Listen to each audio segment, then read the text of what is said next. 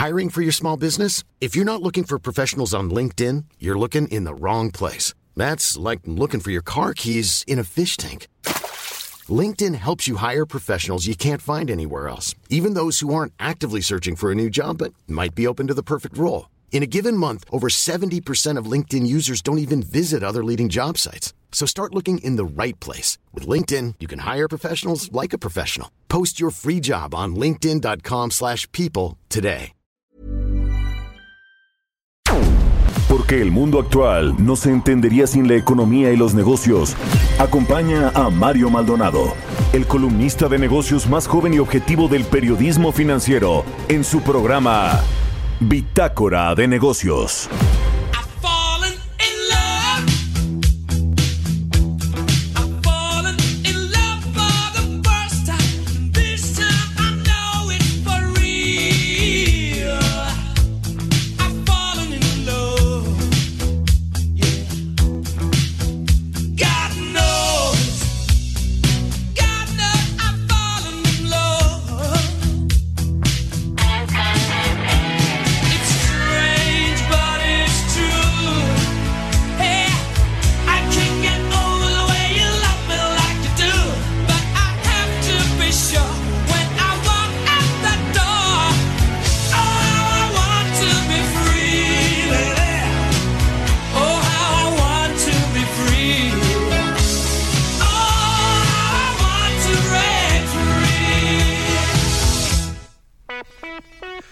Estamos escuchando I Want to Break Free. Es Queen, esta canción de 1984.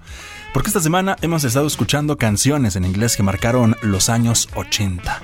Temas que fueron eh, relevantes en el desarrollo de la música en esta década. Y este tema tomó eh, precisamente un impulso y también un reconocimiento en los años 80 por su gracioso y también emblemático video donde aparece Freddie Mercury, este vocalista de esta banda, y también otros integrantes de esta agrupación que aparecían personificando a mujeres de una misma familia realizando los quehaceres diarios. Es así como estamos cerrando esta semana con estas canciones de los 80 en este viernes 15 de noviembre del 2019. Son las 7 de la mañana con 4 minutos a nombre de Mario Maldonado, titular de este espacio. Le damos la bienvenida. Mi nombre es Jesús Espinosa y acompáñenos de aquí hasta las 6 de la mañana con 56 minutos con toda la información de las finanzas, la economía y los negocios. En este viernes le tenemos preparado eh, entrevistas con Carlos eh, Pérez Munguía, él es director general de NICE que están festejando su 25 aniversario. Le vamos a presentar una entrevista. También, por supuesto, como todos los viernes, Jimena Tolama con temas de innovación y de tecnología estará platicando con nosotros en esta ocasión vía telefónica. También tendremos a la doctora Claudia Ávila Connelly y es asociada del Consejo Mexicano de Asuntos Internacionales, COMEXI, para platicar un poco sobre la inversión extranjera en América Latina, también sobre todo en países como Chile, como Argentina, como Bolivia, que están pasando por situaciones complicadas, crisis política, social, etcétera. Así que quédese con nosotros, quédese con nosotros de aquí hasta las 6 de la mañana con 56 minutos, bitácora de negocios aquí a través de El Heraldo Radio 98.5 de FM. Por lo pronto aquí le presentamos un resumen de lo más importante de las últimas horas en la voz de Daniel Barrera.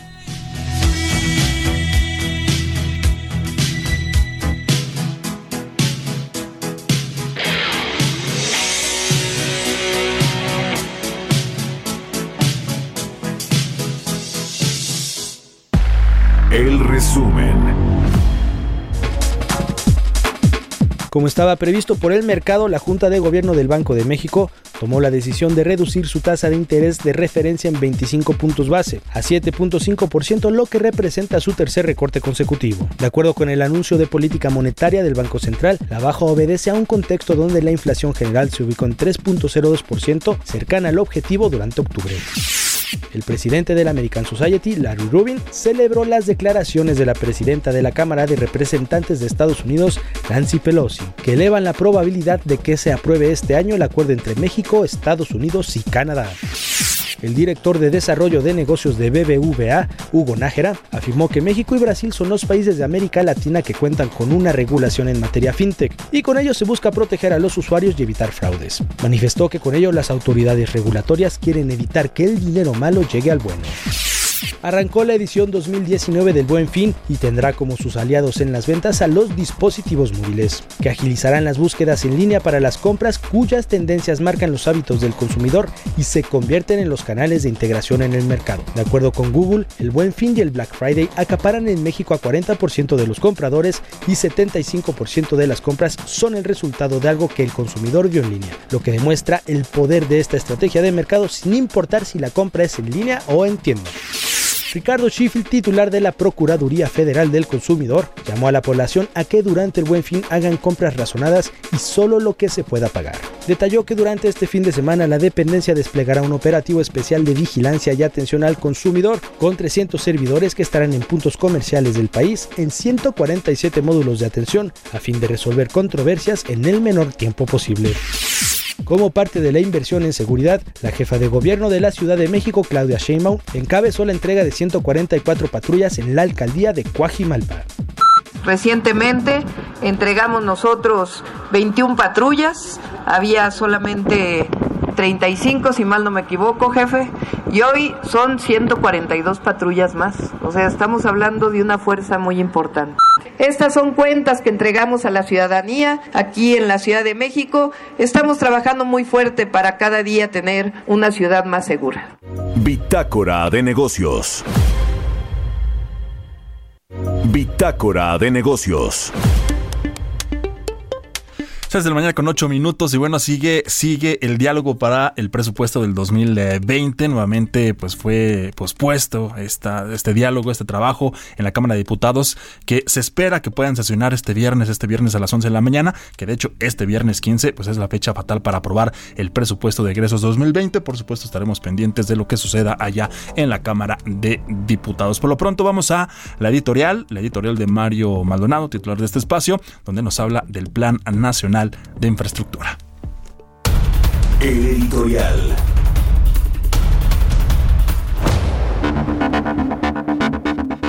Por fin se propuso ya este multicitado Plan Nacional de Infraestructura por parte de los empresarios al presidente Andrés Manuel López Obrador, quien ya lo revisó, lo palomeó, también Arturo Herrera, el secretario de Hacienda, y Alfonso Romo, el, eh, jefe de la oficina de la presidencia, eh, dieron su visto bueno y va a ver la luz este próximo 26 de noviembre, es decir, en una semana y media más o menos. Eh, los detalles no se han anunciado todavía. Arturo Herrera dijo que se trata de 15 obras prioritarias para el gobierno que tienen oportunidad de salir en los eh, próximos meses, de adjudicarse y de comenzar a eh, eh, ya desarrollarse con una inversión de 160 mil millones de pesos para estos 15 proyectos. No se dio más detalle, pero aquí en Bitácora de Negocios le voy a adelantar en mi editorial algunos de los proyectos que están eh, contenidos en este acuerdo, porque ni siquiera es un plan nacional de infraestructura como lo han tenido otros gobiernos, se trata de un acuerdo de eh, acuerdo nacional de inversión en infraestructura con el sector privado y la Secretaría de Hacienda. Eh, es un documento que ya se está eh, pues pasando entre manos entre los empresarios del sector de construcción y de concesiones y lo, lo relevante uno de los hallazgos es que el sector de telecomunicaciones es el que lleva mano en estos proyectos. Uno pensaría que son las carreteras, los aeropuertos, los puentes y demás. Bueno, no eh, Telecom se lleva casi la mitad de esta cifra que dijo Arturo Herrera de 80, de 160 mil millones de pesos. Eh, se tiene presupuestado que Telecomunicaciones se lleve 86 mil millones de pesos en inversiones en telefonía móvil, fija, ampliación de la cobertura, proyectos tecnológicos, centros de datos, nube, conectividad y demás. Vienen también un, tema para los aeropuertos, van a ampliarse algunos aeropuertos principales en México, 14 mil millones de pesos para eh, rehabilitar plataformas, rodajes, eh, demás. Viene también el tema eh, de energía, por supuesto, dos eh, proyectos que hay ahí en Tula se les van a invertir cerca de 57 mil millones de pesos. Así que bueno, pues ahí está el tema del de el detalle de las inversiones de este plan de infraestructura. La gran pregunta es si esto nos va a sacar del el marasmo, del atolladero, de esta atonía que hay en la economía actualmente. Parece que no, suena muy poquito, 160 mil millones de pesos, aunque el proyecto total se va eh, un poquito más arriba, 250 mil millones, es decir, es nada para un país como México que tiene muchas necesidades de infraestructura. Ojalá que le ayude un poquito, aunque sea en el corto y mediano plazo, a la generación de empleos y de inversión en nuestro país. Mercados bursátiles. Nos enlazamos con nuestro analista de mercados, Roberto Aguilar, en esta ocasión también en la línea telefónica hasta Nueva York. Te saludo con mucho gusto, Roberto. ¿Cómo estás? Muy buenos días. ¿Qué tal, Jesús? Muy buenos días. Pues fíjate que eh, interesante el tema que se volvió a revivir con esta cuestión comercial, porque fíjate que ayer, eh, pues los mercados, después de que el asesor económico de la Casa Blanca dijo que Estados Unidos que su país. Y, China pues se están acercando a un pacto y que están negociando a diario, ya hemos comentado que quizás a los altos niveles no, a los a los niveles de los secretarios, pero sí los equipos de trabajo. Y esto pues volvió a retomar o animar a los inversionistas que se vio reflejado justamente en la actividad de los mercados financieros de todo el mundo. Y eso también es importante porque hubo muchas cuestiones acerca de esta repercusión de estos comentarios para que veamos también qué tan volátiles están los mercados, porque un día dicen que avanzan, eh, lo ven en el mercado, otro día hacen declaraciones contrarias y también el mercado por reacciona de manera pues contraria. Y esto creo que es importante, insisto, porque también ayer se dieron a conocer pues una, una, una serie de declaraciones del presidente de la Reserva Federal, Jerome Powell, que afirmó que el riesgo de que su economía o la economía de Estados Unidos sufra un estallido dramático puede ser remota, así fue como lo calificó. Eso también fue una de las declaraciones que se sumó a la buena perspectiva de los mercados financieros. Pero por otro lado, fíjate que eh, eh, hoy más temprano Hong Kong está confirmando que su economía pues está eh, reportando la primera recesión técnica en una década, luego de dar a conocer ya el dato oficial del tercer trimestre del año, pero lo, lo importante, Jesús, es que que esta, esta, esta situación, ahora que comentaba la atonía, este, este, término que comentaba Mario sobre, sobre la economía mexicana, pues acá eh, el origen de lo que sucede en Hong Kong es totalmente diferente porque es por este tema de las protestas antigubernamentales que cada vez son más violentas y que justamente pues están haciendo media en, el, en la perspectiva económica, bueno, aunado también al tema de la guerra comercial entre Estados Unidos y China, pero me, me llama la atención, por ejemplo, que la economía se contrae un 3.2% en el periodo de julio a septiembre con respecto al trimestre inmediato anterior. Esto ya estaba pues en línea con la expectativa que justamente estaba esperando el mercado y también los analistas, pero fíjate que en comparación con el año anterior, la economía también cae cerca del 3%, y aquí lo que es, insisto, lo, lo importante es que está también dando a conocer que los turistas están cancelando reservas, también las empresas minoristas están sufriendo una fuerte caída en las ventas y el mercado de valores pues está también bajando, pues esto tiene que ver justo con el tema de las protestas que se están dando en Hong Kong. Así que también, pues otro de los países que se está sumando, ya lo habíamos visto, por ejemplo, el día de ayer con los datos de Alemania, que no, que por un poco, por un pelito, como decimos, pues no entró en el tema de la recesión técnica, pero sin embargo, la economía a nivel global se va deteriorando en este sentido y vemos y por el, por el otro lado, fíjate que también el tema comercial pues ayudó ayer al peso, nuestro tipo de cambio, pues ayer cortó una racha de tres caídas y la bolsa también avanzó luego de que la presidenta de la Cámara de Representantes de Estados Unidos, Nancy Pelosi, que es un, un hombre que hay que estar muy atentos porque es la principal promotora de que se firme el TEMEC, de que se discuta, pues dijo que quiere aprobar justamente este año este acuerdo comercial.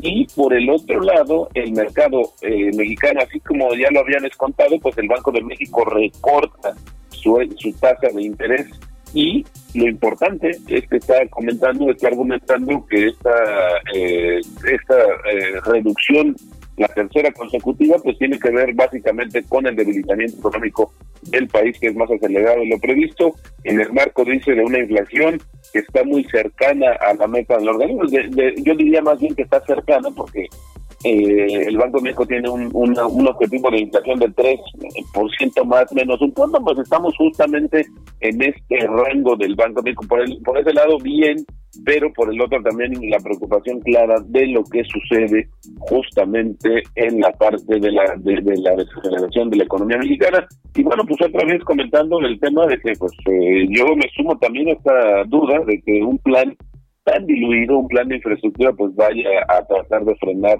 esta desaceleración de la economía, pero también Jesús vemos pues otras señales eh, encontradas, el caso de que nos tiene por acá en la ciudad de Nueva York pues una reunión con analistas e inversionistas del fideicomiso más importante de México y también de Latinoamérica, que es Fibra 1, donde pues ayer anunciaron una senda adquisición de más de 800 millones de dólares y pues creo que también es importante porque ellos están hablando de que esta situación de confianza eh, o, de más bien incertidumbre, pues está por el otro lado, porque ellos también se declaran, se, autodenominan oportunistas en el mejor sentido de la palabra, pues están en búsqueda de poder incrementar su reserva de activos inmobiliarios, en este caso lo están buscando en la parte industrial, que uno pensaría, Jesús, que ante una desaceleración de la economía serían las primeras que se pudieran, pero no, no es el caso porque seguimos teniendo buenas expectativas respecto a lo que pudiera darse en, la, en Estados Unidos con una mayor demanda u otros países que siguen viendo a México con atractivo importante para sus procesos productivos. El tipo de cambio, mi estimado Jesús, está cotizando en estos momentos en 19.23, así es como amanece nuestra moneda en este día. Veremos, veremos en el resto del día cómo le va al peso frente al dólar, Roberto. Por supuesto, estaremos pendientes. Un abrazo hasta Nueva York y ya el lunes nos vemos y nos escuchamos aquí desde cabina en el Heraldo de Radio. Gracias, Roberto. Buen fin de semana. Excelente, muy buenos días. Igualmente, gracias. Gracias. 6 con 18. Historias empresariales.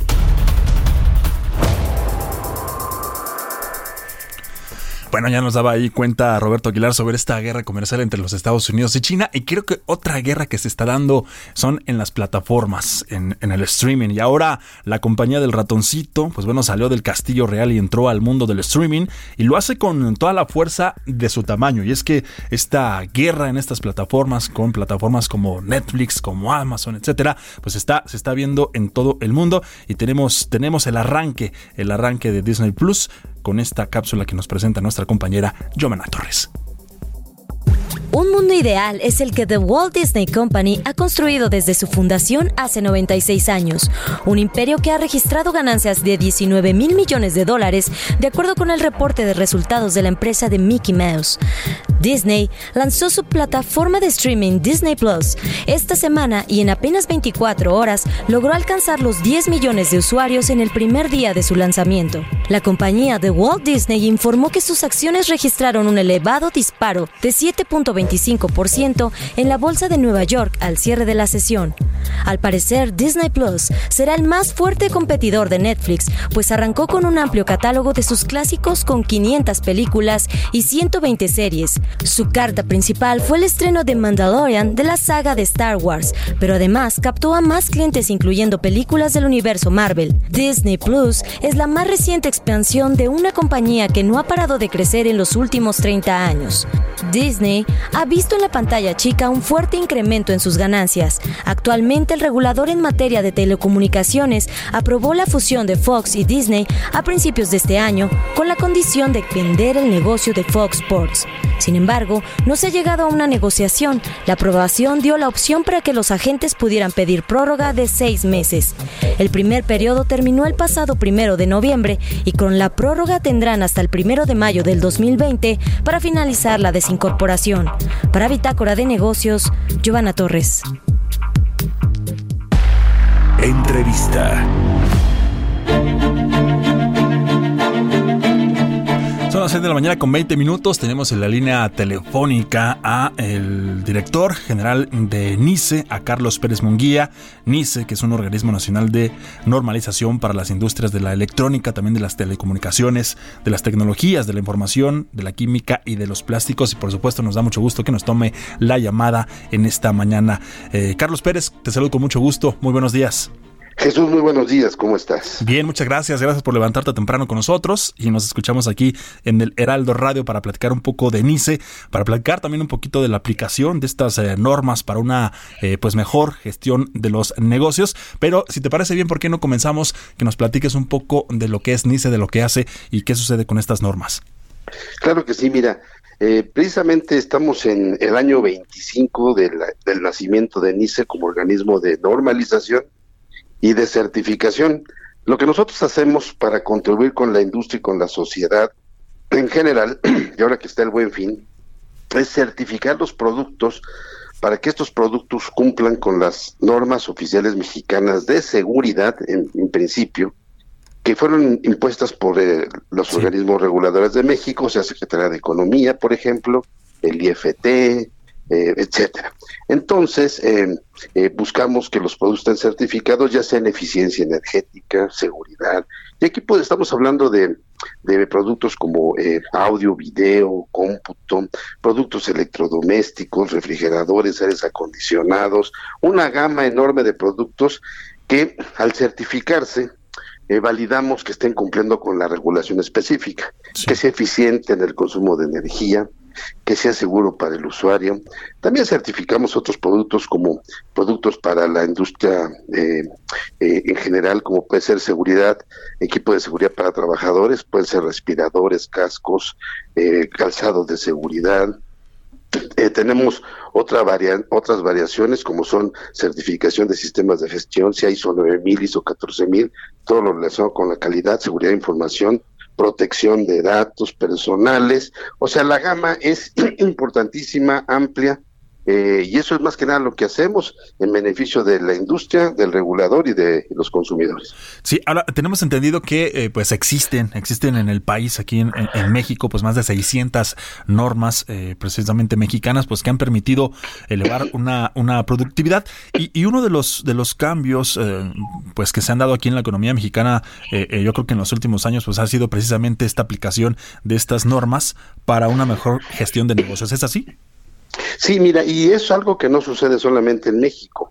Sí tenemos en México más de 700 normas oficiales mexicanas publicadas, eh, operan y se ejecutan alrededor de 200, un poco más quizás, pero em, es algo que está eh, una tendencia internacional. Las regulaciones, que así se le llama a nivel internacional global, eh, como comenté, son impuestas por los gobiernos, para dar acceso al mercado a productos o servicios. Y, gradualmente, según la Organización Mundial de Comercio, el número de regulaciones a nivel mundial sigue creciendo, creciendo, creciendo.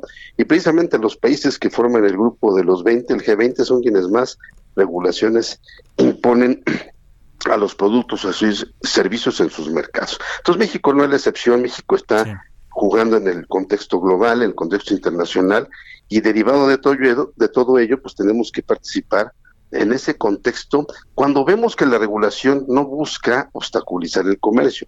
Lo que la regulación busca es que los productos y servicios que llegan a un mercado sean seguros, cumplan con especificaciones, eh, cuiden el medio ambiente, vías generales de comunicación, eh, en general sean benéficos para la población. Entonces, eh, es una tendencia global y México no puede estar exento de ello. Claro. Eh, estamos platicando, estamos conversando esta mañana con Carlos Pérez Munguía, él es director general de NICE. Eh, Carlos, pues también están en, pleno festejo, ¿no? De, estos, de este 25 aniversario de NICE. ¿Qué ha pasado en estos 25 años? ¿Cómo ha cambiado el país en estos 25 años en cuestión de estas normas? Pues mira, ha sido una transformación radical. Cuando surgimos en el 94, eh, éramos el único organismo que hacía normas para el sector electrónico, telecomunicaciones, tecnologías de información, seguimos siéndolo, pero a la vez éramos el único que certificaba eh, productos de estas categorías y eso pues daba cierto, cierto contexto de mercado. Eh, después la apertura nos obliga a competir, son decisiones de gobierno, cambia la política comercial, empieza la apertura comercial, la facilitación comercial, y entramos en un entorno de competencia donde nosotros tenemos que hacer una reingeniería al interior y fortalecernos a manera de poder seguir eh, compitiendo y absorbiendo el costo de la normalización, porque esa es una razón de ser de nosotros. O sea, nacimos para hacer estándares que les puedan servir a la industria en los sectores que estandarizamos. Hoy te podría decir que hay muchos organismos de certificación que compiten con nosotros, pero creo que somos líderes. En estos 25 años hemos logrado consolidar la marca en México y parte en el extranjero. Y nuestro eslogan es seguridad y confianza. Es en general para todos los que son usuarios de nuestros servicios y, y en el mercado. ¿no? Precisamente con eso, con eso me gustaría, me gustaría concluir, eh, Carlos, esta, esta charla. Eh, el líder en México y con miras a ser líder también en el extranjero, han incursionado ustedes en mercados como los combustibles, los dispositivos de seguridad automotriz, también insumos para la construcción, el turismo, etcétera. ¿Cuál es el próximo reto para NICE después de estos 25 años? Mira, eh, nosotros lo que buscamos es que precisamente fortalecernos en el mercado local, de la mano de las autoridades, somos un aliado de la autoridad reguladora, de la autoridad que vigila el mercado de Profeco, Secretaría de Economía, todos los reguladores, para que las normas se cumplan y éstas sean vigiladas en el mercado, ya sea por la industria, consumidores, etcétera. A nivel eh, regional, eh, Buscamos crecer en Colombia como un organismo de certificación con ICE Colombia y brindar servicios de acceso al mercado desde Asia hacia México, Colombia y todo lo que pueda ser Centro y Sudamérica. Esa es nuestra proyección, nuestra visión, eh, compartir nuestros estándares mexicanos que hemos nosotros elaborado con nuestros organismos de normalización pares en la región mediante alianzas de cooperación y buscar que todo esto sea en beneficio de, de, la región y de nosotros mismos en un programa de expansión regional. De acuerdo, perfecto. Pues Carlos eh, Pérez Munguía, director general de NICE, te agradecemos esta charla con nosotros aquí en Bitácora de Negocios y que, y que vengan los éxitos para, para otros 25 años y más. Muchas gracias Jesús y NICE es símbolo de seguridad y confianza para los consumidores. Buscan el sello en el buen fin, creo que eso es importante. Los productos tengan el sello NOMNICE, están certificados. Para tener seguridad. Te agradecemos esta plática, muchas gracias. Hasta luego, buenos días. Muy buenos días. Son las 6 de la mañana con 28 minutos. Vamos a la pausa. Estamos en Bitácora de Negocios y ya volvemos. Continuamos en un momento con la información más relevante del mundo financiero en Bitácora de Negocios con Mario Maldonado. Regresamos. Heraldo Radio. Estamos de vuelta en Bitácora de Negocios con Mario Maldonado.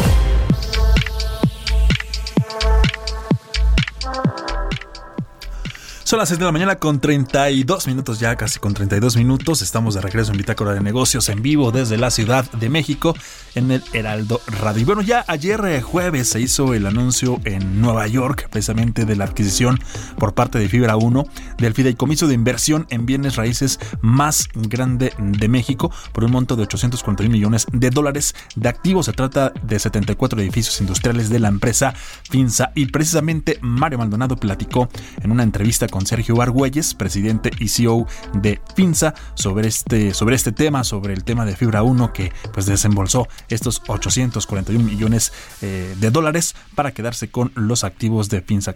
Entonces vamos a escuchar esta entrevista que nos eh, dejó Mario Maldonado y continuamos. Entrevista.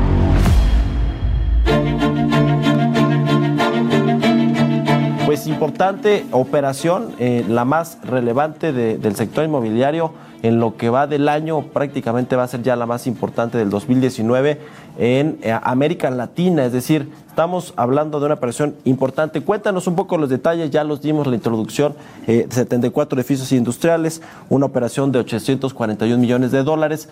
danos un, poco de los generales, ¿qué, ¿qué involucra, qué significa eso para su empresa y para el sector de las fibras y el sector inmobiliario? La buena noticia finalmente es para, para México y, y, sobre todo para el sector uh, manufacturero de, de, nuestro país. Esta, esta operación viene a reconfirmar que, que, nuestra mano de obra pues es una mano de obra calificada este eh, y obviamente con una gran productividad y por eso y por eso estuvo tan atractiva la, la operación para durante su proceso de colocación. Esta es una esta es una secade eh, que se emitió en el septiembre del 2012 por 2.750 millones de pesos y nos tardamos por pues, estos siete años en desarrollarla. Los, los primeros tres años es periodo de inversión. Aquí pues integraron eh, varias afores, seis, seis diferentes afores que nos dieron, nos, nos dieron, nos otorgaron la confianza de, de, apoyarnos en este proceso. El mercado pues, manufacturero, el, el mercado maquilador, pues siempre ha sido muy dinámico y, y este no dejó de no dejó de serlo. Esto esta esta secada pues seguimos enfocados muy mucho a, atender este sector. El portafolio está integrado por y tiene una diversificación interesante este, Mario. Estamos eh, en nueve diferentes estados de la República eh, y en ciudades como pues, Ciudad Juárez, Monterrey, Tijuana, Reynosa, Puebla, Querétaro y Aguascalientes, eh, y ya teniendo el sector pues, sin duda y logístico, electrónico, metal mecánico y productos plásticos y demás, ¿no? Entonces, pues sí es un es un buen producto, es un tuvo mucha eh, eh, fue muy atractivo para los inversionistas internacionales, por lo que te comento ya el tema de la certeza de la manufactura mexicana y lo atractivo que puede ser este estar tan cerca de un, de un mercado tan importante como es Estados Unidos. Sí, efectivamente, como dices, refleja la confianza de, pues al menos una parte de los inversionistas en, el, en México, en la economía mexicana, pero sobre todo en el sector manufacturero, en el sector industrial, ven eh, eh, con buenos ojos que se eh, adquiera por parte de Fibra 1 estos activos, 74 edificios industriales. Sin embargo, es una operación finalmente que, bueno, pues cambia de manos, ¿no? Este, estos activos cambian, cambian de manos.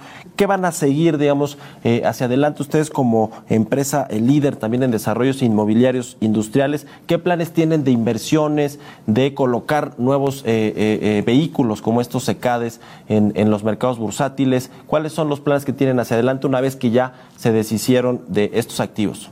Bueno, sí, Mario, no nos deshacemos de los activos, de los activos sin, sin, duda hacemos el cambio de, eh, de, porque así lo, establece el mandato de la SECADE el de, emitir y finalmente tener un periodo finito, que es lo que se está cumpliendo. Tenemos una segunda secada también que emitimos en el 2015, noviembre del 2015, y que estamos también igual en el periodo ya de terminar el periodo de inversión. Esa fue por 5 mil millones. El mercado, como te comentaba al principio, eh, es muy bueno, el sector manufacturero, y por lo mismo de, esta dinámica que hemos seguido viendo, Estamos por emitir la tercera SECADE. Eh, este, este mes debemos de confirmar, enlistarla eh, en la Bolsa Mexicana de Valores y, esperar pues los procesos normales que se llevaría de, ir al mercado y, solicitar otra vez el apoyo de las mismas AFORES que van a, yo creo que van a reaccionar positivamente por los resultados que está dando tanto nuestra empresa, la primera SECADE con, la, con el cierre de este círculo, este, este capítulo, o este ciclo de inversión. Eh, y, yo creo que debemos de concluir con esta tercera SECADE en proceso en, en abril del 2020, el año que entra, ¿no? Sí, este anuncio lo hacen en el marco del Investors Day de Fibra 1 allá en Nueva York. Eh, y, obviamente ahí estuvieron reunidos también inversionistas, eh, fondos de inversión importantes. ¿Cómo ven a México? ¿Qué, ¿Qué, opiniones alcanzaron a recoger ustedes en estas reuniones con inversionistas importantes globales en México? Bueno, yo, yo fui invitado por uh, Fibra 1 al, al evento. Este, los felicito por este magnífico uh, evento que organizaron, en donde le dieron le dieron uh, información de lo que han hecho, de los logros que han tenido durante el año. Eh, no quisiera hablar por ellos, pero lo que sí puedo hacer es felicitarlos porque pues, ha sido un una, un fideicomiso, eh, una fibra muy bien administrada, muy bien operada y una presentación general sí había bastantes eh, inversionistas, este, bancos ah, eh, representados y, y pues todos muy atentos a lo que está pasando en México con el sector ah, real estate y con lo que ha hecho Fibra 1. Y obviamente el proyecto de la compra esta se presentó a los inversionistas, lo que nosotros le llamamos y bautizamos como Titán, y estuvieron este, muy complacidos tanto los inversionistas como todos los que eh, participamos ahí. ¿no? Y ahora te decía, eh, Sergio, que quiero preguntarte sobre FINSA. Ya me contaste un poquito pues, de los planes que tienen en eh, nuevas colocaciones, cómo buscan seguir financiándose ustedes como una empresa líder en este sector inmobiliario industrial. ¿Qué, ¿Qué otros planes tiene? Porque, bueno, obviamente tienen otros activos como empresa, ¿no? Tienen 26 parques industriales, 63 ubicaciones y llevan 42 años en el mercado. Cuéntanos un poco más de la empresa, de Finza, de cómo, cómo nació, de su socio financiero de Walton Street Capital y de, y de estos otros eh, proyectos que tienen en mente. Sí, cómo no, Mario. Mira, sí, como ya lo mencionaste, tenemos 42 años desde, desde, desde nuestra fundación. Es una empresa que fundó mi, mi padre en los 77 y, y nos hemos dedicado eh, pues, pues, todo este todo este periodo a, a, promover a México, promover eh, el desarrollo.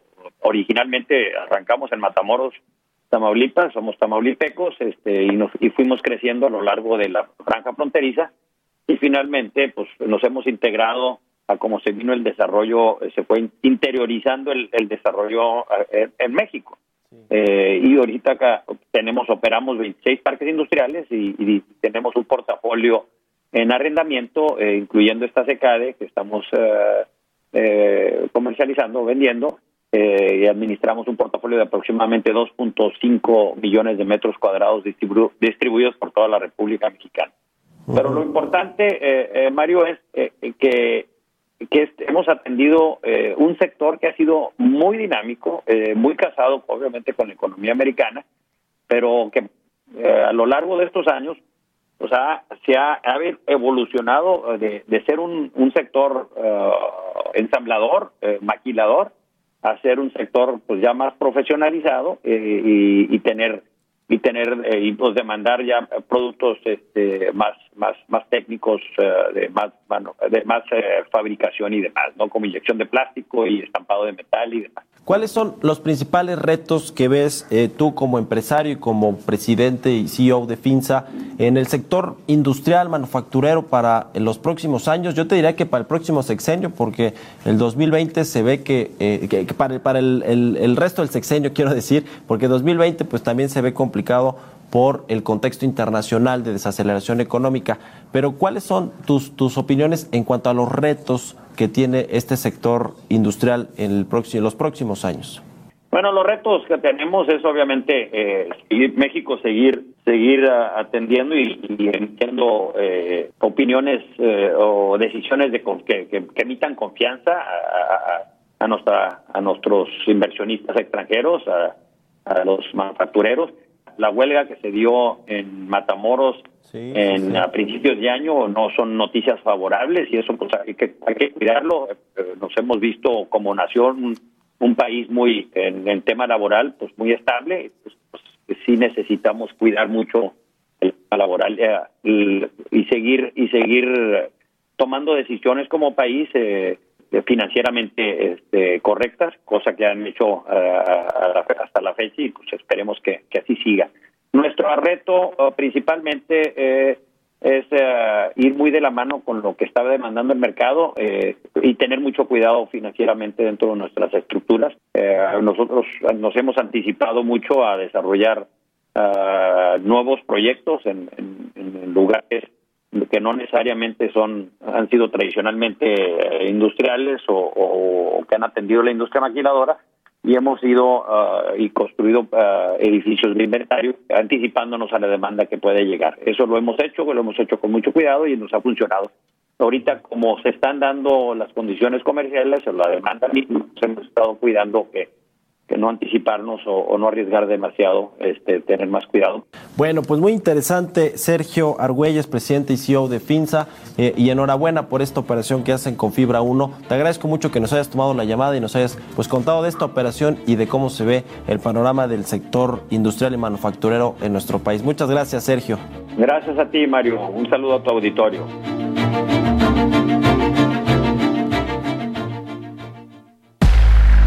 Entrevista.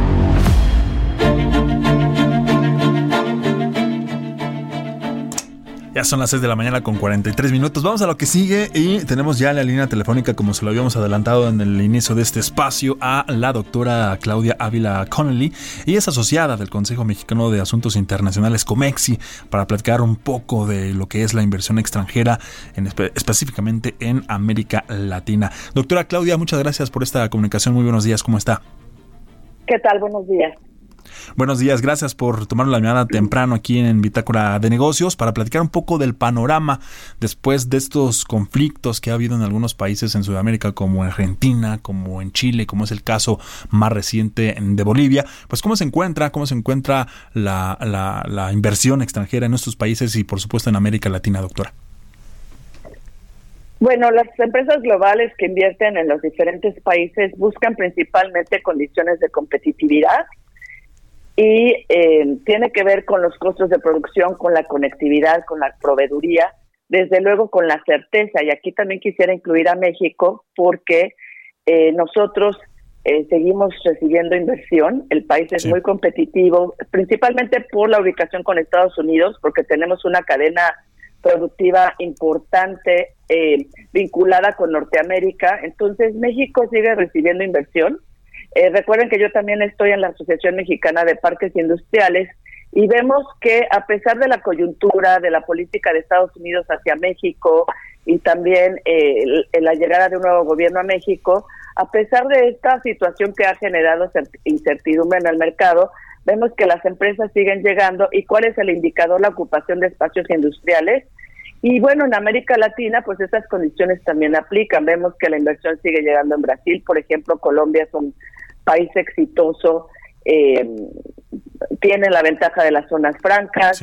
Eh, hay países como Bolivia que, bueno, son pequeños, no tienen un comercio exterior eh, tan grande, más bien es mercado doméstico. Entonces, más allá de los temas políticos que desde luego son importantes por la certeza que pueden darle al inversionista en cuanto a la continuación de las reglas del juego, también es importante ver las condiciones de manufactura, de proveeduría, las vocaciones productivas. Esto es más importante para las empresas globales. En el caso de México, afortunadamente vemos que los parques industriales siguen ocupándose, los desarrolladores siguen ampliando. Acabamos de tener esa entrevista con, Sergio Argüelles. Entonces, son buenos indicios porque México sigue siendo competitivo, tenemos talento para aspirar a tener industrias de alto valor agregado como automotriz, aeroespacial y estos son factores importantes que determinan eh, las empresas globales para invertir. Eh, en este momento se habla mucho, o, por supuesto, de las negociaciones que hay entre nuestro país, entre México, Estados Unidos y Canadá, eh, si se logra o no se logra antes de que termine este, este año, pues el acuerdo eh, con, con, el TEMEC, el llamado TEMEC. Pero ¿cómo está en relación México precisamente con estos países de abajo, con estos países de Sudamérica, con los que ya mencionaba, como Colombia, como Bolivia, el caso de Chile, con Argentina? ¿Cómo está la confianza para, para la inversión? Eh, ¿Te refieres inversión de México hacia los países de América Latina? Exactamente. y los intercambios. sí, intercambios. Históricamente, pues sabemos que más del 80% del comercio internacional, importación, exportación de México es hacia Estados Unidos por razones históricas y naturales. Estados Unidos es el mercado más grande del mundo y entonces esa demanda atrae empresas en México para producir y exportar precisamente a Estados Unidos. No es lo mismo con América Latina, porque no hemos sido compatibles. Sería ideal diversificar, desde luego, y, el gobierno mexicano en, distintos momentos ha hecho el esfuerzo de desarrollar políticas de diversificación, pero nuestras cadenas productivas ven hacia, hacia el norte, no necesariamente hacia el sur.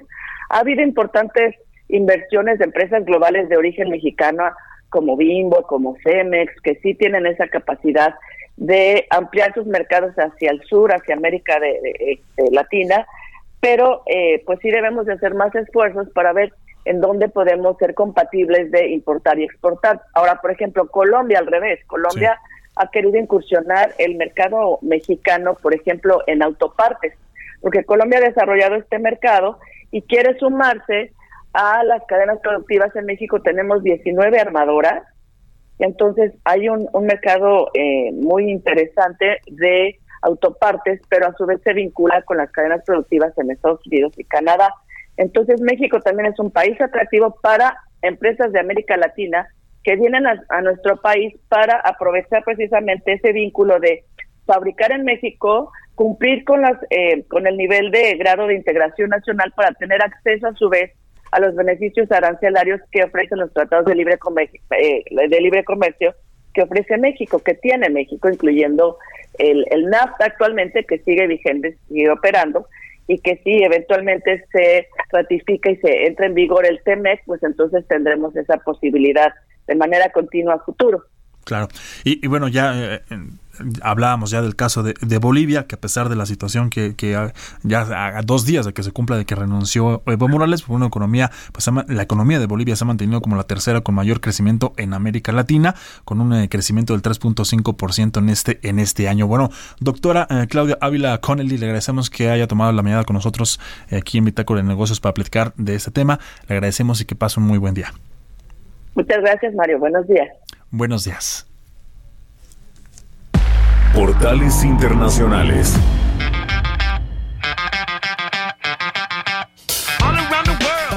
Vámonos rápido con los portales internacionales. Ya estamos llegando casi al cierre. Comenzamos con el Financial Times. Esta mañana Amazon contraataca a Trump por un contrato de 10 mil millones. Y es que la compañía de Besos, de Jeff Bezos, pues acusa, acusa a la administración de los Estados Unidos de un sesgo inconfundible. Esto en la publicación a Microsoft. El secretario de Defensa de los Estados Unidos también se reitera de un contrato de, eh, se retira más bien de un contrato de la nube de 10 mil millones.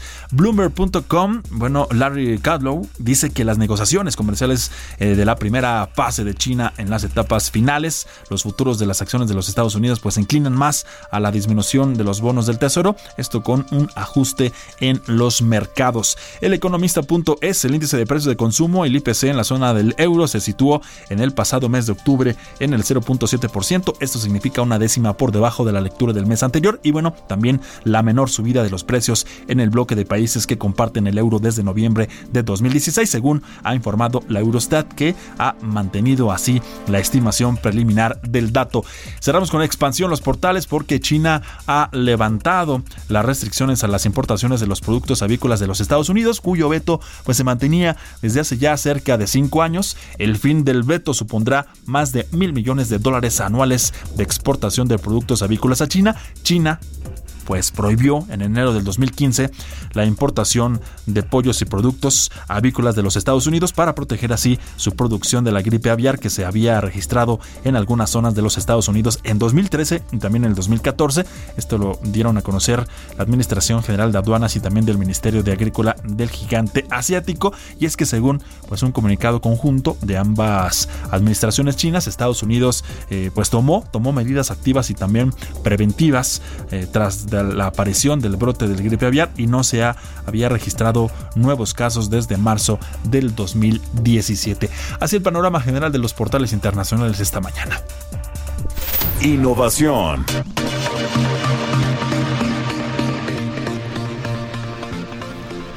Bueno, nuestra compañera Jimena Tolama, Jimena Tolama en esta ocasión nos habla de las empresas llamadas unicornio. ¿Cuáles son esas empresas? ¿Qué requisitos, qué requisitos deben tomar para ser llamadas así o para, para pertenecer a este famoso grupo de las empresas llamadas unicornio? ¿Qué son? ¿Cuáles son sus características? Aquí nos los presenta en la siguiente cápsula. Hablemos de los unicornios, y no precisamente de esos animales fantásticos y mitológicos, sino de aquellas compañías tecnológicas que en la connotación de negocios significa que alcanzan un valor de mil millones de dólares mientras transitan por alguna de las etapas de su proceso de levantamiento de capital. Hasta el momento, en el mundo existen 494 empresas de este tipo, según el ranking más reciente elaborado por la firma de análisis Urun Research Institute. De estos, la mayoría operan en China, Estados Unidos, India y Reino Unido, pero solo 10 se colocan como las joyas de la corona. En el top 10 de estas startups más valiosas, destaca en primer lugar Ant Financial, el brazo financiero del e-commerce chino Alibaba, del empresario Jack Ma. En segundo lugar se ubica ByteDance, de aprendizaje automático, seguida por Didi, el rival número uno de Uber en el mundo. La lista se extiende con la empresa de servicios en la nube Infor y la polémica startup de cigarros electrónicos Yule. En el sexto lugar se ubica Airbnb, en el séptimo la fintech de préstamos Lufax, para cerrar en el octavo, noveno y décimo puestos con SpaceX, WeWork y la plataforma de pagos Stripe. Pero en los últimos meses ha quedado demostrado que las valuaciones altas no necesariamente significan éxito o rentabilidad, por lo que más allá de ostentar este título de unicornios, las compañías deberán trabajar por demostrar a los inversionistas que, como estos animales, no terminarán siendo un mero mito y fantasía, para Bitácora de Negocios, Jimena Tolama.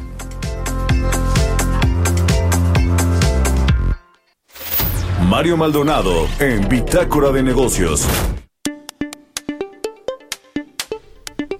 Estamos ya en el cierre, son las 6 de mañana con 53 minutos, ya casi con 54 minutos. Y bueno, antes de irnos, eh, déjeme comentarle esto sobre eh, lo que dio a conocer el titular de la Secretaría de Hacienda y Crédito Público, Arturo Herrera Gutiérrez, quien, pues bueno, aseguró que el impacto por el ataque cibernético a Pemex, que le hemos estado dando seguimiento esta semana, del, este ataque del fin de semana pasado, pues fue menor, así lo, así lo calificó el secretario de Hacienda. Sin embargo, también dijo que es una señal de alerta, por lo que pues deben tener cuidado con la información. Y es que después de la entrega, de la entrega del premio de Citibanamex de Economía, el titular de la dependencia pues también descartó que el hackeo haya representado un costo, ya que la solicitud de los delincuentes cibernéticos por el secuestro no se pagó. También así ya lo daba a conocer y lo informábamos aquí ayer por parte de la Secretaría de Energía y que no se iba a pagar, que no se iba a pagar este soborno. Y bueno, el ataque es una señal de alerta que se debe tener cuidado con la información, así lo ha dicho ya el secretario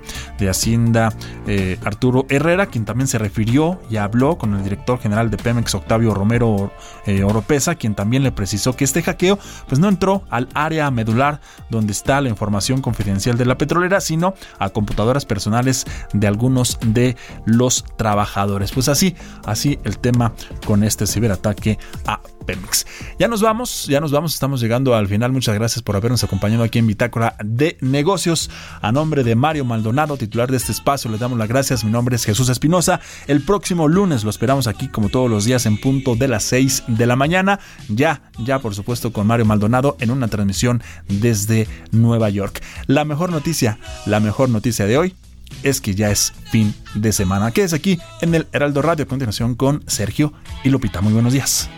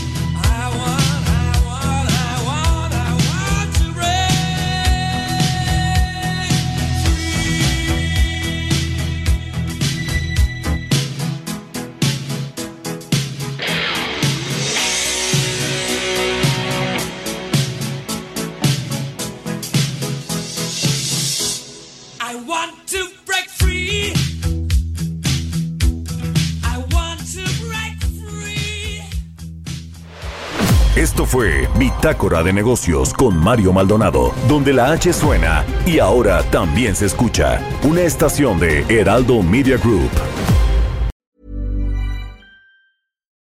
Deserves the best, and there's no better place to shop for Mother's Day than Whole Foods Market. They're your destination for unbeatable savings, from premium gifts to show-stopping flowers and irresistible desserts. Start by saving 33% with Prime on all body care and candles. Then get a 15 stem bunch of tulips for just $9.99 each with Prime. Round out mom's menu with festive rose, irresistible berry chantilly cake, and more special treats. Come celebrate Mother's Day at Whole Foods Market.